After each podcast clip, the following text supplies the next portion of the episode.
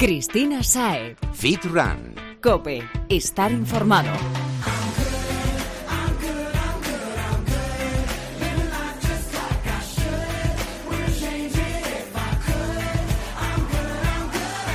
Muy buenas y bienvenido Fitrunner. Vuelve tu programa de fitness running y nutrición deportiva y lo hace cargado de consejos para que te pongas en forma y superes todas tus metas de la manera más eficiente. Que oye, no nos sobra el tiempo como para perderlo y si podemos hacer las cosas bien e ir desde el primer momento en la dirección correcta, pues no vamos a andar con tonterías, ¿no crees? Bueno, ya lo tengo claro. Hoy hablaremos de evolución de la buena, pero también de la mala, que no todos los cambios que se están produciendo en el siglo XXI son elogiables.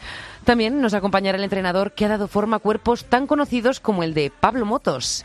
Y nos contará su método para ponernos a punto para el verano en tan solo 12 semanas. Vamos, que llegamos, son nada. Tres meses. Eso, estamos en la playa con un tipín. Bueno, y además nos iremos de cocinillas con nuestro gran Jesús Santín. Que en esto del fitness todo depende y la forma en que cocinamos lo que nos comemos también es un condicionante. Veremos lo que nos cuenta. Bueno, ¿te parece poco? Tenemos tela marinera, así que vamos a arrancar.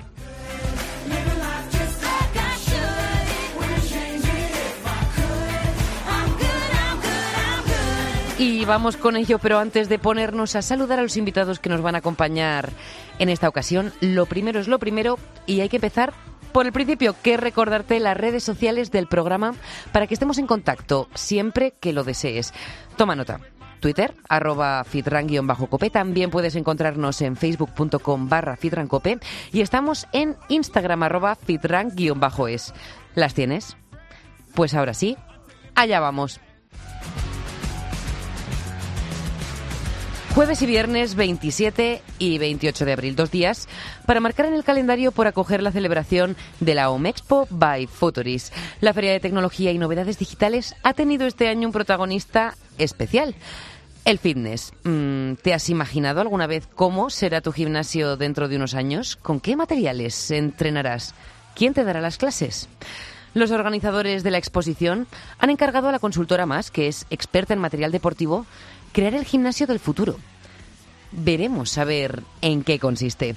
María Ángeles de Santiago es la CEO de la consultora y la encargada de organizar todo este evento. Vamos a ver cómo será este gimnasio del futuro que han diseñado. Bienvenida, María Ángeles. Muy buenas tardes, Cristina. Muchísimas gracias por estar hoy con nosotros. Porque, a ver, estamos todos intrigadísimos. ¿Cómo es el gimnasio que nos espera en el futuro? Bueno, yo creo que lo que hemos hecho es eh, coger nuestra bola de cristal e imaginar cómo nosotros creemos que será un gimnasio en el futuro. ¿Habéis contactado con la bruja Lola o alguna de estas para que os eche una mano? bueno, más o, más o menos. Le hemos echado mucha imaginación y sobre todo mucho interés eh, en intentar que la actividad física sea algo absolutamente metido en el ADN de las nuevas generaciones. Bueno, ¿y, ¿y cómo va a ser? Lo que creemos que vais a encontrar bueno, no lo sé, yo no sé si estaré en ese futuro, bueno. pero lo que creemos que vamos a encontrar en ese futuro va a ser una incorporación de todas las actividades y de todo lo que va a realizar eh, el individuo dentro y fuera del centro deportivo a saber cómo, cómo tiene que comportarse dentro también del centro. ¿Esto quiere decir?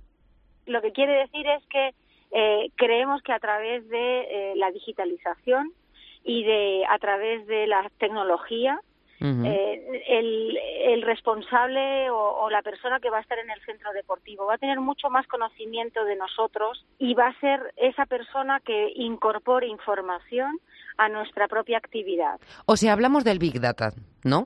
Habrá Hablamos una recopilación mayor de los datos o la información sobre cada cliente, de modo que todo pueda ser más individualizado, ¿no? Adaptado a cada perfil. adaptado absolutamente a lo que tú quieras y a cuál sea tu objetivo, eh, a cuál sea, tu comportamiento en ese día, a si te apetece eh, por tus biorritmos realizar una actividad u otra. Fíjate, Así- hablamos ya no solamente eh, de estado físico, de forma, sino también anímico. Totalmente. Mm.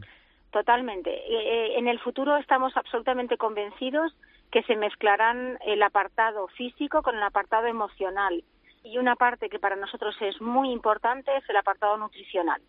Oye, has dicho, María Ángeles, que no sabes si, si verás este futuro, porque ¿de cuánto tiempo estamos hablando para, para poder conseguir esto, no llegar a nuestro gimnasio y que sepa cómo nos encontramos, cómo nos sentimos, el cansancio que tenemos acumulado y todas estas cosas que nos estás diciendo?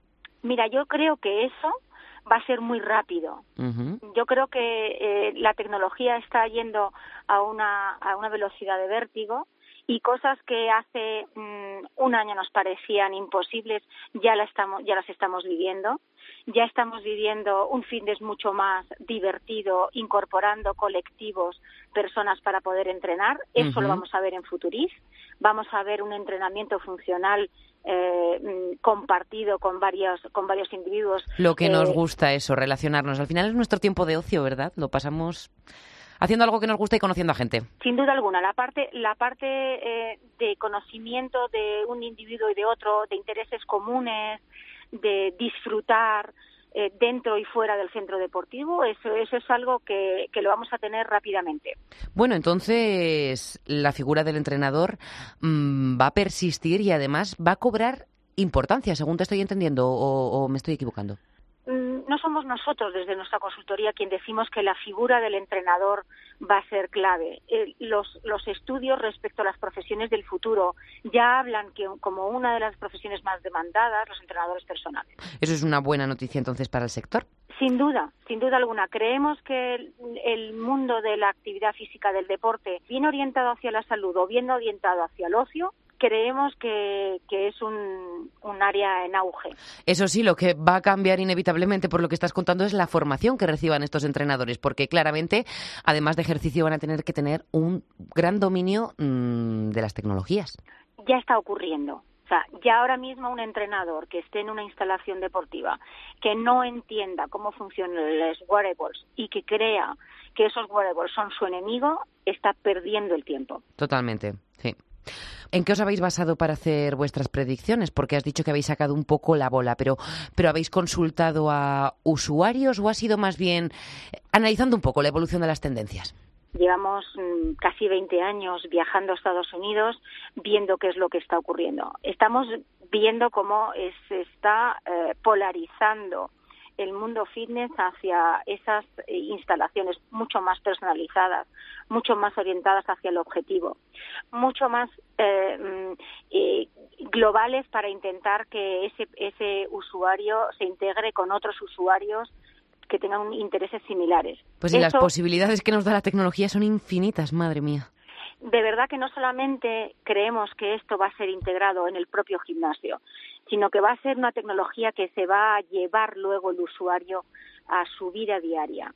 Pues veremos, María Ángeles, a ver en cuánto tiempo nos encontramos con esta realidad que, como dices, ya cada vez es más, es más presente que futuro, porque poquito a poco vamos tendiendo a eso, ¿no? A los entrenadores personales y a ser eficientes, que tenemos poco tiempo y, y no queremos perderlo. Completamente. El tiempo es un, es un elemento que creemos que va a ser absolutamente vital en el futuro. Y por eso pensamos que cuando llegue un cliente a un, uh, al gimnasio, lo que le va a recibir va a ser un robot que va a entender perfectamente qué es lo que quiere. Bueno, Eso pues lo vamos a ver en Futuris. Entonces, cuidado a los recepcionistas de los gimnasios, ¿eh? No vayamos a cambiarlos por una máquina. Nah, es broma. María Ángeles de Santiago, gracias por llevarnos en este viaje al futuro. Nos dejas con ganas de probar, de probar estos elementos, de que llegue ya y ver cómo nuestro cuerpo va respondiendo a los estímulos de manera más rápida. Muchas gracias. Muchas gracias a vosotros. Hasta pronto.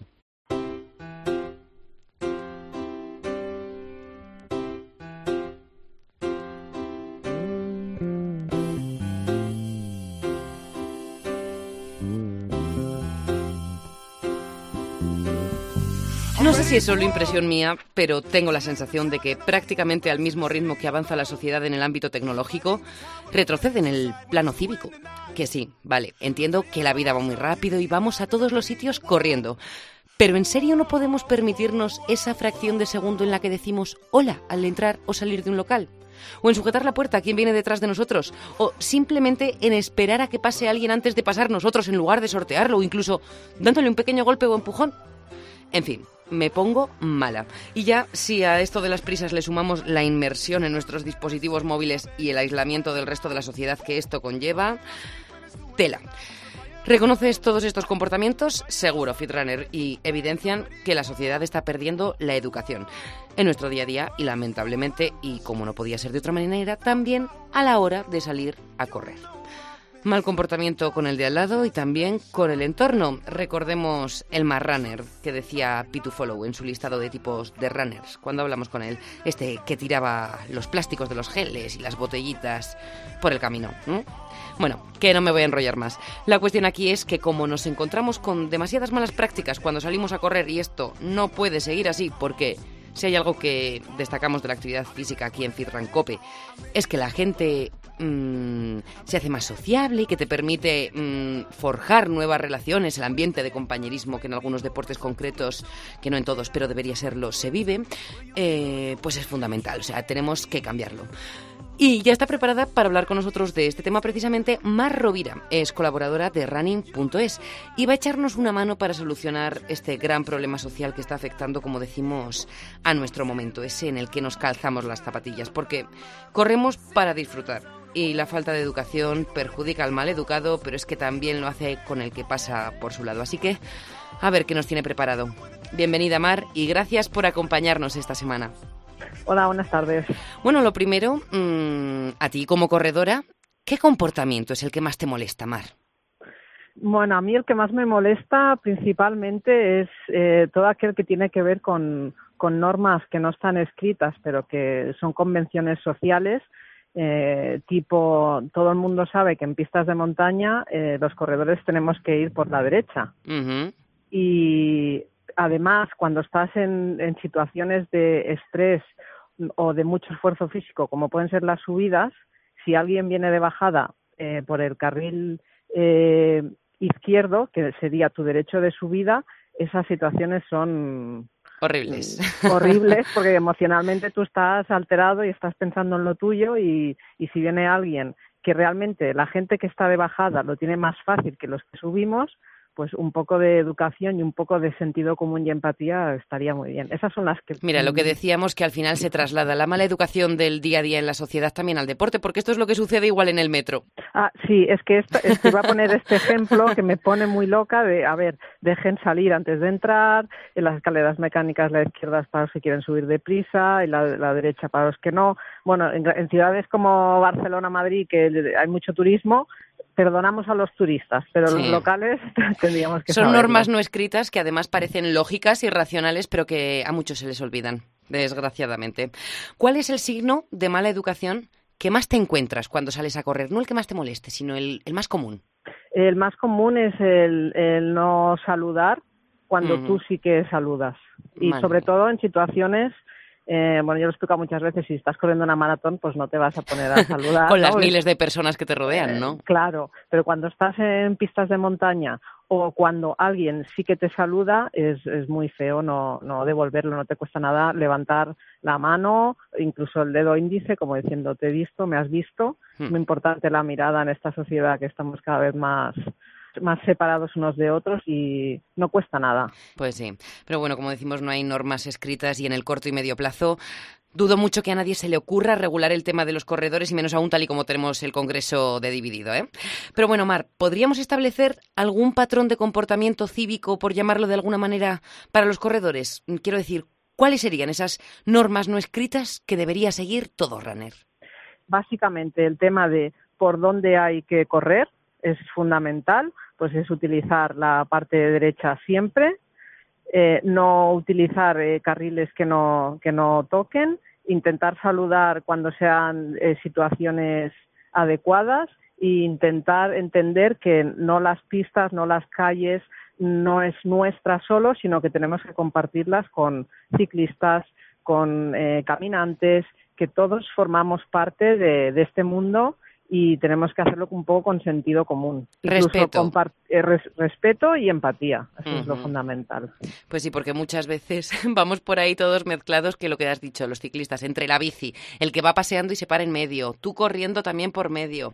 Es una locura. Sí, y aparte tenemos la sensación esta egocéntrica de que lo que hacemos nosotros está bien y que en el momento en que nos ponemos el rol de corredor, eh, todo lo demás sobra. El, de al lado es el que molesta. Es, eso es, cuando dices, no, a ver, un momento, eh, cuando estamos de caminantes, yo he visto grupos que ocupan toda la pista eh, y, no se dan cuenta. Eso es hacer un ejercicio muy pobre de empatía. Pues ponte en un lateral, eh, la gente que lleva perros que dilucide pues no sé, un domingo cuando está todo a reventar, pues igual... No es el mejor momento. exacto, a lo mejor hoy es lunes a las 12 del mediodía, por favor, deja el perro suelto. Pero a lo mejor es un poco de yo te doy, tú me das, sentido común, empatía, que y no estamos solos en el mundo. Mira, como dicta la frase hecha de que los derechos de uno terminan donde empiezan los del otro. Eso es, exactamente. Nos contaba la temporada pasada Sergio Turul, conocido como Pitufolo, no sé si le conocerás, que sería bueno crear un carnet por puntos para corredores. Algo así como el de los conductores, en el que se pueden ir restando puntos por mal comportamiento durante la práctica del running y que se pueda incluso retirar tras la acumulación de varias infracciones. Nos pareció súper interesante. ¿Tú cómo ves, cómo ves este tema? Hombre, yo lo veo en el plano teórico, pues como muchas ideas maravillosas en la vida, en el plano teórico es muy bueno, pero en el plano práctico lo veo muy complicado lo podrías llevar a cabo en situaciones reguladas como las competiciones, pero a nivel de práctica, una de las cosas muy bonitas que tiene el running es que tú puedes practicarlo cuando a ti te dé la gana. y donde a ti te dé la gana, sí. Exacto. Entonces, ahí a mí me gusta más educar que no sancionar. Entonces, eh, apostaría más por didáctica, por educación y hacer entender a la gente que, que el monte, las calles, es, de todos. ¿Y esto, Mar, es pragmático o crees que vamos a poder conseguirlo y que llegará un momento en el que todos podamos salir a disfrutar de nuestra carrera sin tener eh, que molestar al de al lado ni, ni recibir las molestias del otro? Bueno, últimamente tengo que decir que, los buenos modales no están de moda. Me gustaría generar una ola con algún hashtag o algo de, que es bueno tener buenos modales. Nos lo pasa si nos sumamos, ¿eh? porque estamos yo creo que todos un poquito hartos. Yo abogo más por trabajar los valores personales, porque si tú como persona estás bien trabajado, tienes una, buena base en valores, cualquier actividad que desarrolles en, tu día a día la vas a hacer eh, pensando en los demás, sabiendo disfrutar. Pues eso yo soy más de la didáctica, de educar, que sí se puede y tener una visión positiva y que podemos conseguirlo entre todos. ¿Y esto, Mar, dónde lo hacemos? ¿Dónde nos educamos?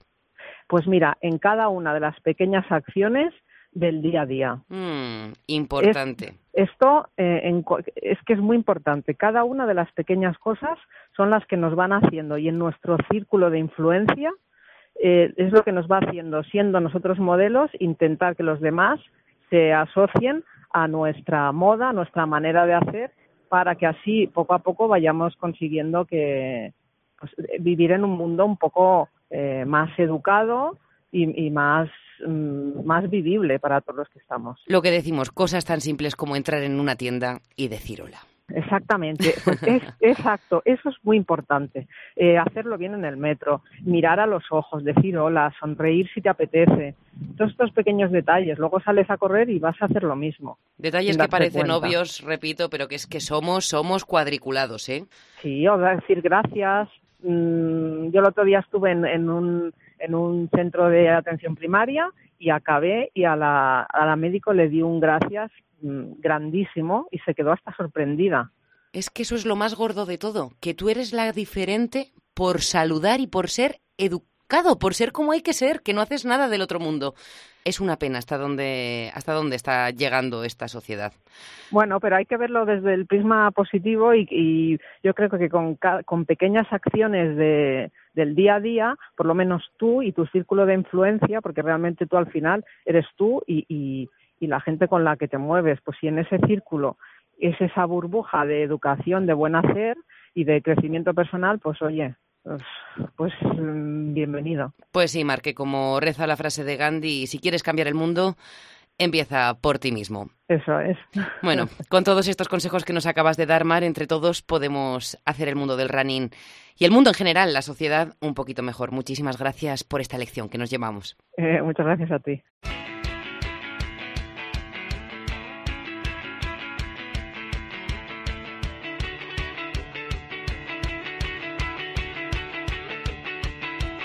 No nos cansaremos de repetir que la dieta es la responsable del 80% de tus resultados.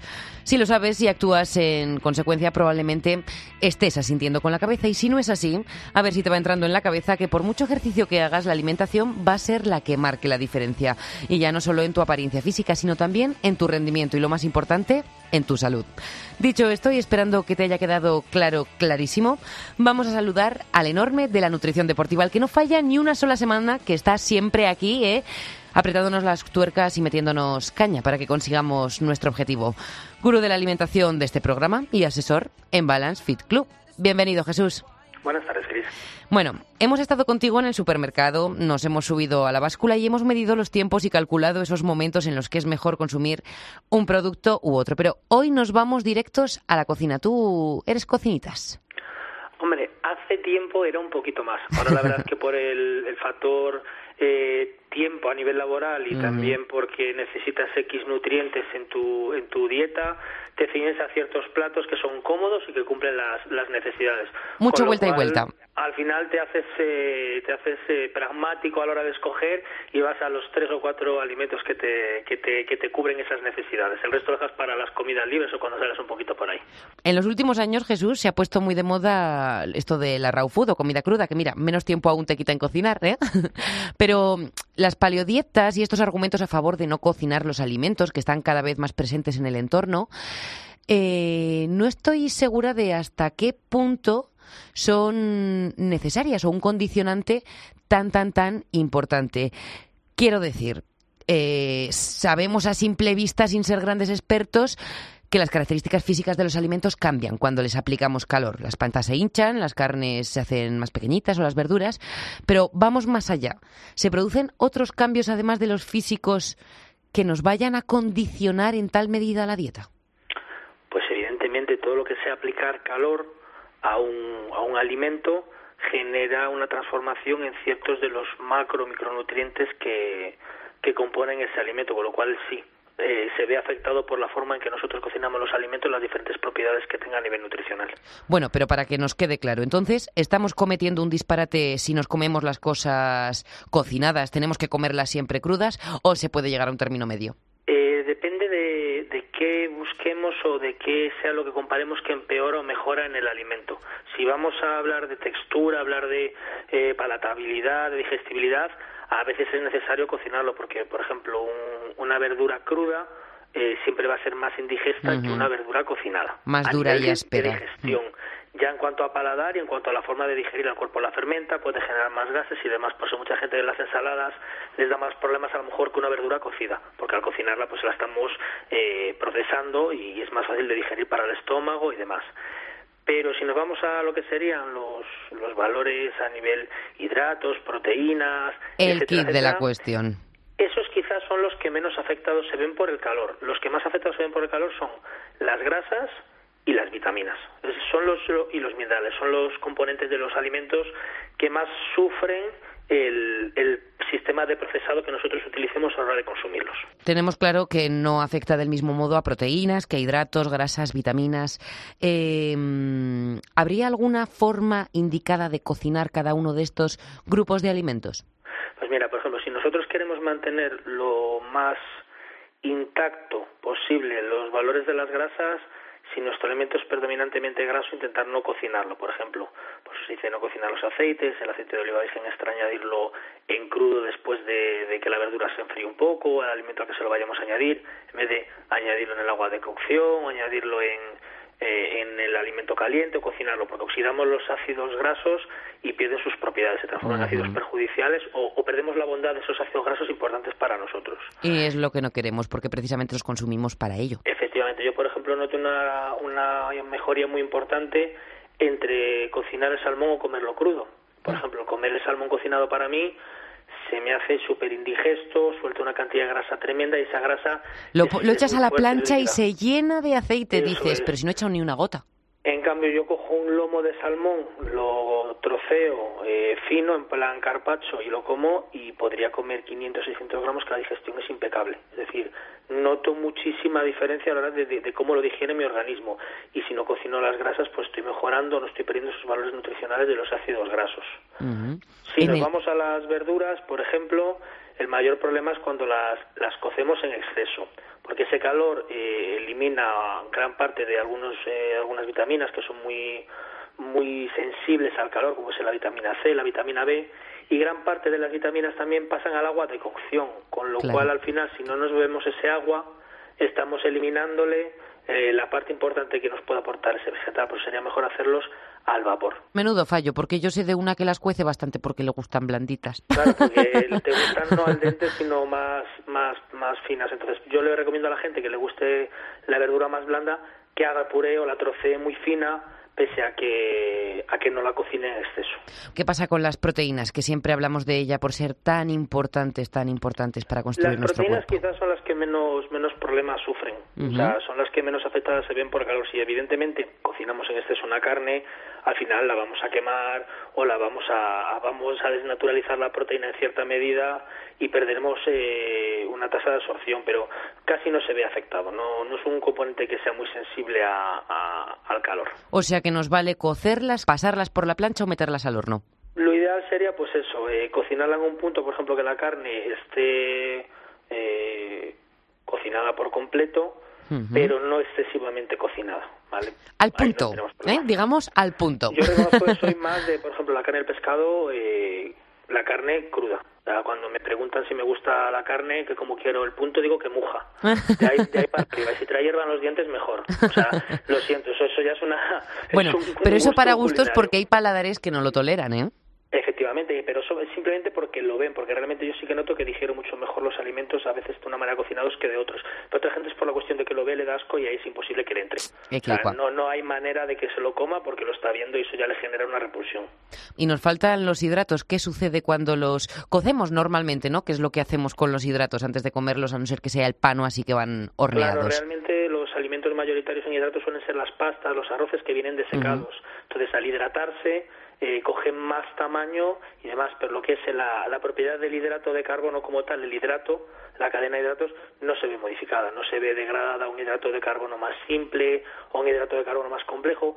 Sí que es verdad que eh, hay ciertos estudios que dicen que el índice glucémico, que hemos hablado muchas veces de, de la velocidad de absorción del hidrato, varía con lo cual sí que induce a pensar que entonces sí que hay un cambio en los hidratos de carbono, porque si nosotros tenemos un índice glucémico bajo o una absorción lenta cocinamos y eh, elevamos el índice glucémico, le hemos liado.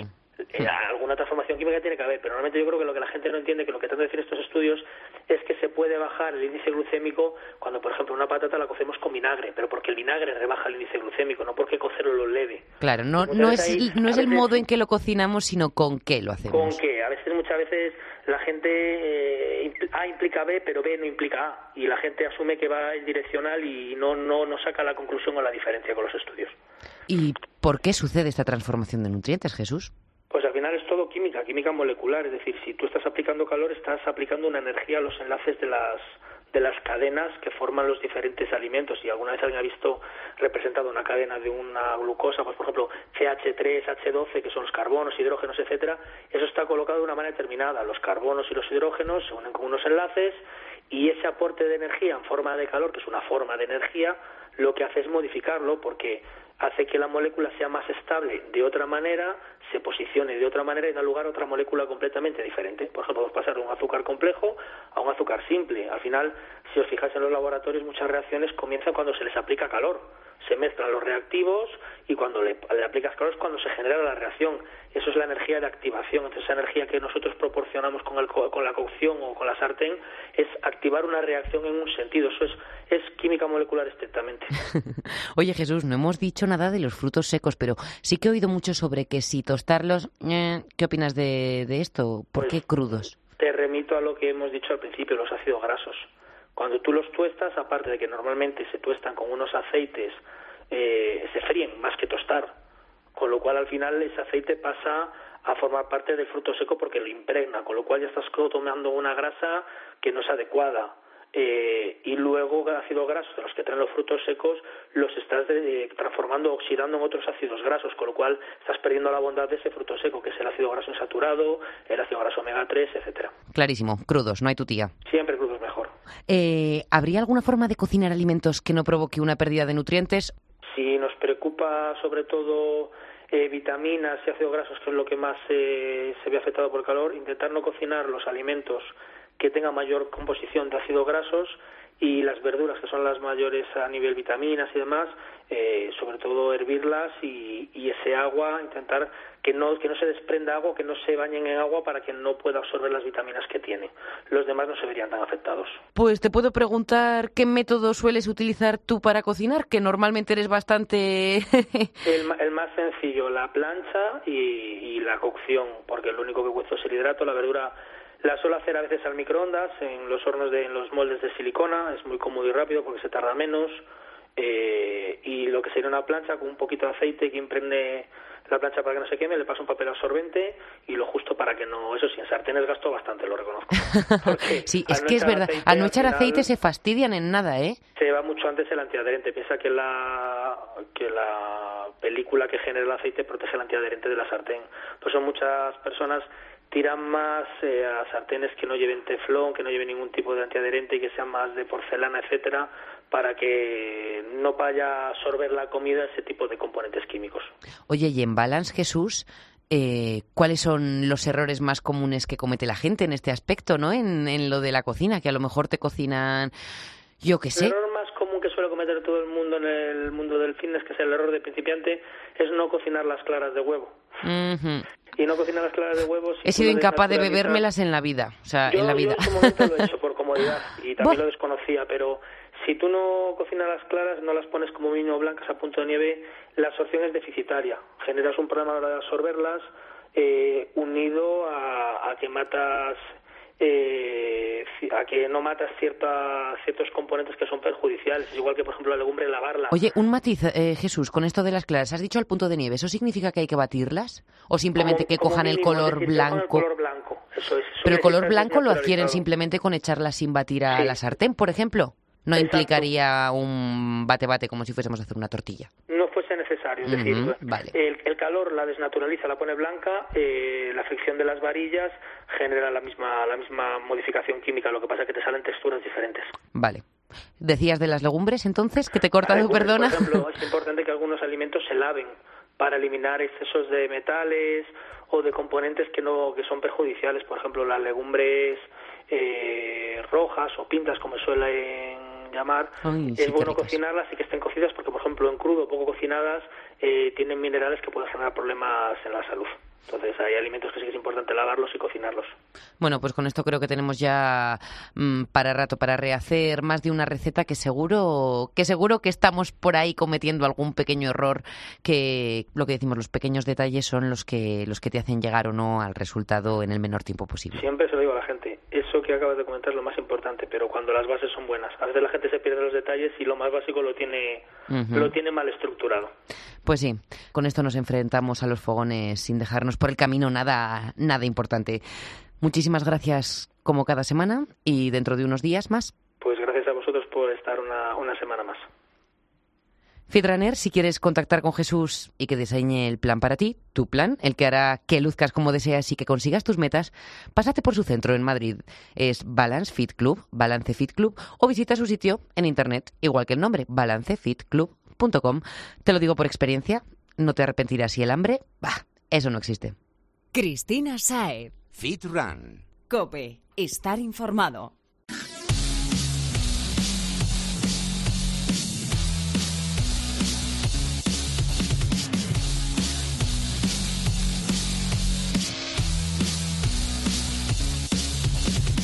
Como decíamos al principio, el tiempo pasa y muchas de las cosas que nos rodeaban hace unos años han evolucionado, se han transformado y alguna otra incluso ha desaparecido. Estamos rodeados de cambios, cambios en nuestro entorno, en los materiales, en los métodos, y no podía ser de otra forma con el reto del que hoy vamos a hablar y que cumple en esta primavera de 2017 10 años, que se dice pronto. En este tiempo, el procedimiento se ha ido modificando en algunos aspectos, incorporando novedades, como no podía ser de otra manera, como te estamos contando. Mm, eso sí, eh, lo que no han cambiado a pesar del paso de los años han sido los resultados, siempre positivos. Si cumples, claro, mm, te resultan. Así le funcionó a Pablo Motos, también a Cristian Galvez y a muchos otros cientos de personas que, se pusieron en contacto con este entrenador con el que vamos a hablar para ponerse en forma, para conseguir ese objetivo que tanto se le resistía. ¿Te animas a probarlo? Bueno, si aún no te he convencido en cuanto escuches al siguiente invitado, lo estarás. Vamos a presentar al creador de este reto para que nos cuente cuáles son las claves que nos llevarán a nuestro objetivo físico para este verano. Son solo 12 semanas, o sea que aún llegas a tiempo. El entrenador personal, Juan Rayo. Bienvenido, Juan. Hola Cristina, muchas gracias. Un placer tenerte con nosotros para que nos cuentes este reto que este año concretamente está ya en la semana 9, si no me equivoco. Pues sí, mira, te cuento, lo has explicado fenomenal.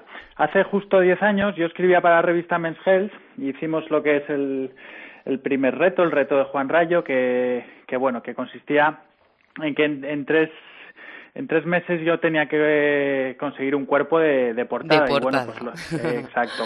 Y bueno, lo íbamos documentando en lo que era el blog y en la propia revista. Y bueno, finalmente, pues al final se, eh, lo conseguí y tuvo mucho éxito. Y tuvo mucho éxito, pero dentro de lo que sería el sector, por así decirlo. Entonces, al año siguiente fue ya en el 2008 cuando lo hicimos con un famoso que fue Pablo Motos y ahí sí que fue un boom para la revista, para mí, incluso para el pobre Pablo. Para que todo, toda España ha visto ya sus abdominales. Sí, sí, sí, unas cuantas veces. Exacto. Y bueno, luego vino Cristian Galvez, Paco Roncero, que está, está también en la tele ahora, está muy a tope. Y, y bueno, pues como muy bien has dicho, se cumplían los, años, los 10 años, yo ya no estoy en Men's Health, de ahí de Men's Health pasé a trabajar para Ola, porque también me apetecía mucho escribir para mujeres, y bueno, la cuestión es que ahora en este punto en el que estamos, la comunicación es tan brutal entre, pues mira, por ejemplo, este podcast, entre, por así decirlo... Eh, Internet que nos, nos da unas opciones infinitas. Infinitas, infinitas.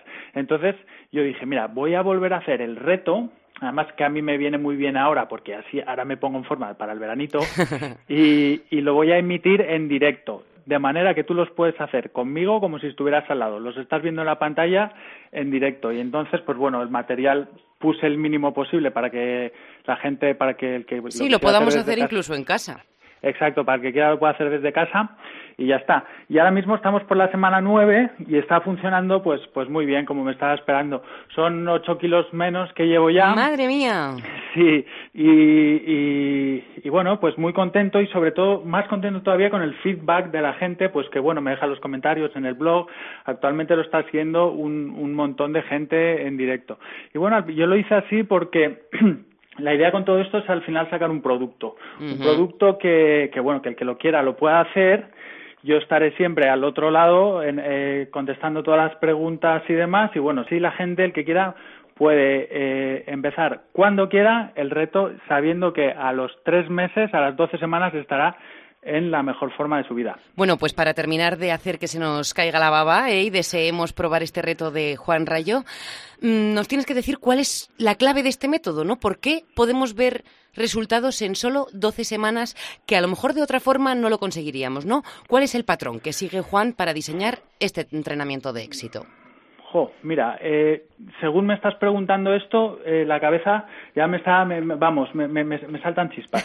Tú has dicho, en tan poco tiempo, y luego, cuando yo estuve preparando el proyecto, eh, me acuerdo del chico que me ayuda en internet y tal, me decía, es, un, es muy largo, es muy largo. Y yo digo, pero es que no, es que yo lo que no voy a hacer es engañar a la gente. Es decir, yo he puesto el mínimo tiempo posible para ponerme en forma. De hecho, con Pablo Motos y con todos los demás utilizamos cuatro meses, no solo tres.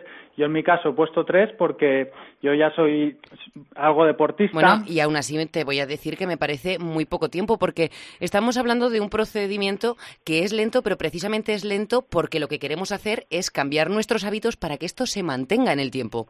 Y tú lo consigues en 12 semanas. Entonces, totalmente, totalmente, exacto. ¿Cómo se estructura el entrenamiento en esas semanas para que lo consigamos? Pues al final, bueno, si hablamos en términos técnicos sería lo que es un, mesociclo de entrenamiento, que bueno, pues que lo programaríamos. Para mí es fundamental siempre empezar porque nunca sé quién hay al otro lado, empezar con una progresión. Entonces, las, las primeras dos semanas son progresión si alguien ya está en forma, yo le puedo decir, mira, hasta te las puedes saltar las primeras dos semanas. Empieza ya en la tercera y dale caña. Exacto, exacto, son necesarias. Y a partir de ahí, pues, pues bueno, siempre increciendo, siempre subiendo un poquito la intensidad, de vez en cuando aplicar algún descanso activo, pero, pero sí. Y luego, ojo que esto esto tiene tres patas. Tiene la pata de la alimentación, que cada semana colgamos la dieta. Sí, que, que, que, que me la realiza mi dietista no pongo las ni los pesos ni de las comidas ni todo este tipo de cosas para que el que quiera se la pueda aplicar. Luego está el tema del cardio, que los martes y los jueves hacemos sesiones de cardio y, siempre intento que sean sesiones muy divertidas, porque el cardio, ¿verdad? Suena como que te tienes que poner una cinta y no Sí, no, es lo que más nos apetezca, aunque bueno, últimamente con la moda del running y la gente cada vez se anima más a correr, es un muy buen método para combinar con el entrenamiento en, en la sala o, en nuestra casa, como decías, y hacer ese cardio que a lo mejor no nos apetece hacer en una cinta o en una elíptica. Total, y de ahí vuestro nombre. Totalmente, Fit El nombre de vuestro programa. Sí, sí, es esencial, es esencial. Pues eh, sí, mira, por ejemplo, en la cinta pues metemos mucho eh, entrenamiento interválico o mucho escalonado o series para que a la gente le resulte más más entretenido y a la vez que y a la vez que los voy planificando yo voy contando poco a poco cositas para que a la gente se le queden. Los trucos del almendruco. Sí, trucos y, más que trucos, como información técnica para que sepan por qué están haciendo lo que están haciendo y luego, porque no es lo mismo que a ti te digan, haz tal cosa que te funcionará, que te digan, haz tal cosa porque pasará esto, esto, esto, esto y entonces a partir de entonces a ti te irá mejor porque quemarás más grasa y tal. Como decimos siempre, tenemos que saber cómo se hacen las cosas y por qué se hacen así, porque si no, de nada tiene sentido, no lo vamos a hacer bien. Al final perviertes la postura o cambias los hábitos, aunque sea poco, los desvías lo suficiente como para que no funcionen y ya la hemos preparado. Y bueno, básicamente reto, muy contento con él y yo de verdad que animo a todo el mundo porque está muy mal que lo diga yo, pero, pero la gente me, me está escribiendo muy agradecida y me está mandando pues felicitaciones. O sea que, que yo si, si, fuera para otra cosa, oye, pero como es para ponerse en forma, yo de verdad que se, le animo a todo el mundo a que lo haga porque creo pues eso, que, que es encontrar el mejor, la mejor forma de su vida. Oye, Juan, a mí lo único que me, que me chirría, ¿no? De todo esto es siempre decimos que todo depende. Entonces, ¿qué es lo que tiene este método para que nos pueda valer a todos para ponernos en forma? Todo depende, está claro. Esa es la respuesta clave para todo. Todo depende. Y yo continuamente en el, en el reto siempre está quien dice, pues yo no tengo un TRX, no pasa nada, haz esto otro. Oye, pues yo no puedo correr tanto tiempo, no pasa nada, adáptatelo, corre menos tiempo, baja los niveles, yo voy respondiendo a todo el mundo. Pero eh, todo depende, pero por otro lado, cada vez nos estamos dando cuenta de que al final, mira, por ponerte un ejemplo básico, los hombres y las mujeres no somos tan diferentes. Yo me acuerdo cuando yo empezaba a entrenar que los hombres estaban en la sala y las mujeres estaban en la, en, en la bueno, sala. Y sigue sucediendo, ¿eh? que a veces me veo sola y digo, ¿en serio? ¿Dónde, ¿dónde están las demás? Que las he visto en el vestuario, ¿dónde están? sigue pasando, por desgracia, pero al final los mismos ejercicios, los mismos ejercicios a los hombres nos van a poner como nosotros queremos estar, atléticos, y a las mujeres las van a poner como quieren estar, atléticas. Pero el, el miedo eso de, que se pongan muy fuertes y mucho músculo, eso, por suerte, va desapareciendo, porque al final es toda una cuestión hormonal. También te digo, por otro lado, que el, hasta la semana 8 el peso más grande que cojo son dos kilos. Madre mía, fíjate, ¿eh? Sí, sí, sí. Mira, muchos hombres estarán diciendo, ¿en serio? Y estarán ya buscando tu foto en Google a ver, ¿eh? Sí, sí, porque es otra de las cosas de... Está muy de moda el, todos estos deportes muy, muy agresivos para la columna. De y, y, ostras, yo me niego a, cargar mi columna y, y, mis caderas y mis rodillas y, y, mucho más me niego lo de las personas que tengo delante que que no las conozco a meterles kilos en la espalda. No, no. Y, no, hace falta, no hace falta tanto, no hace falta tanto. Bueno, Juan, eh, hemos dicho que este método lleva ya 10 años de vida. ¿Cuál es la proyección? 10 años, mira, pues sí, eh, yo cuando, cuando empecé a trabajar con esto me di cuenta, dije, yo no quiero ser el típico que se eterniza con un cliente que al final es más tu amigo que tu cliente y ya no persigues unos objetivos concretos, sino que al final pues pasas el rato con él, sí, él está en forma porque hacéis deporte, pero no hay unos objetivos concretos en una fecha concreta. Y, y eso implica que no hay presión por conseguirlo. Sí, no hay prisa. No, no hay prisa, hay, hay relax. Entonces yo dije, yo no quiero eso, yo quiero. De hecho, yo a mis clientes solo los cojo como máximo cuatro meses. Bueno, pues Juan, eh, muchísimas gracias por compartir con nosotros las claves de este reto de 12 semanas. Eh, reto al que, por cierto, y como has estado comentando, podemos sumarnos en tu página web que es www.juanrayo.com. ¿Me equivoco? Juan Rayo, con doble L. Cristina, muchísimas gracias a vosotros por, por invitarme. Es un placer siempre hablar contigo. Hasta pronto, Juan. Hasta pronto.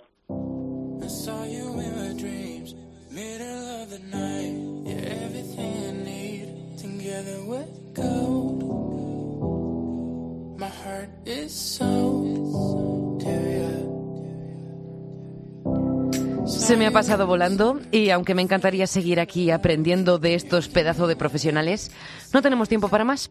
Tenemos que despedirnos, pero eh, recuerda que estamos en contacto siempre, siempre, siempre a través de las redes sociales del programa Twitter, Instagram o Facebook, que como nos ha dicho Juan Rayo, la tecnología nos permite, bueno, nos permite cosas increíbles.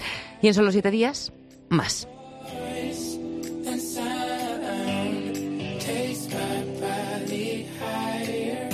Por cierto, no olvides escribirnos tus dudas para que las respondamos con los expertos en los siguientes programas. Y si quieres entrenar con el ritmo que llevamos aquí en Fit Cope, no te pierdas las listas que hemos creado para ti en Spotify. Horas y más horas de música para tu entreno.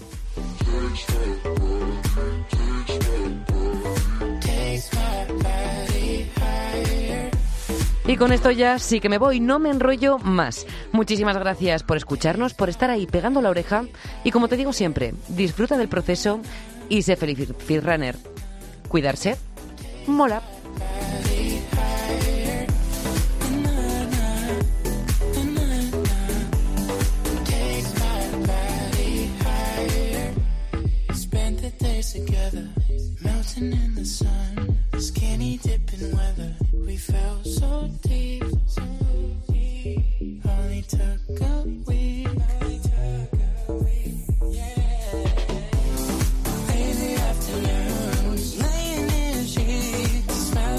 perfume. She's in my